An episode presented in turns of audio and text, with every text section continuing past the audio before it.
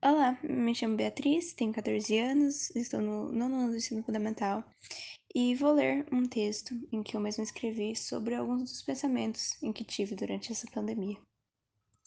Desde criança, eu sempre disse que meu sonho era ser médica, e bem, isso não deixa de ser verdade.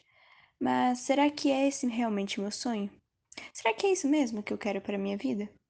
Ano passado, quando a pandemia do Covid-19 começou, eu fiquei extremamente assustada, sem ideia do que iria acontecer no futuro.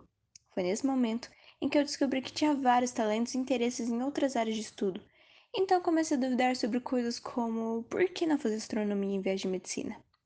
Acontece que astronomia não é o sonho dos meus pais, e tudo que eu sempre fiz foi para orgulhá-los.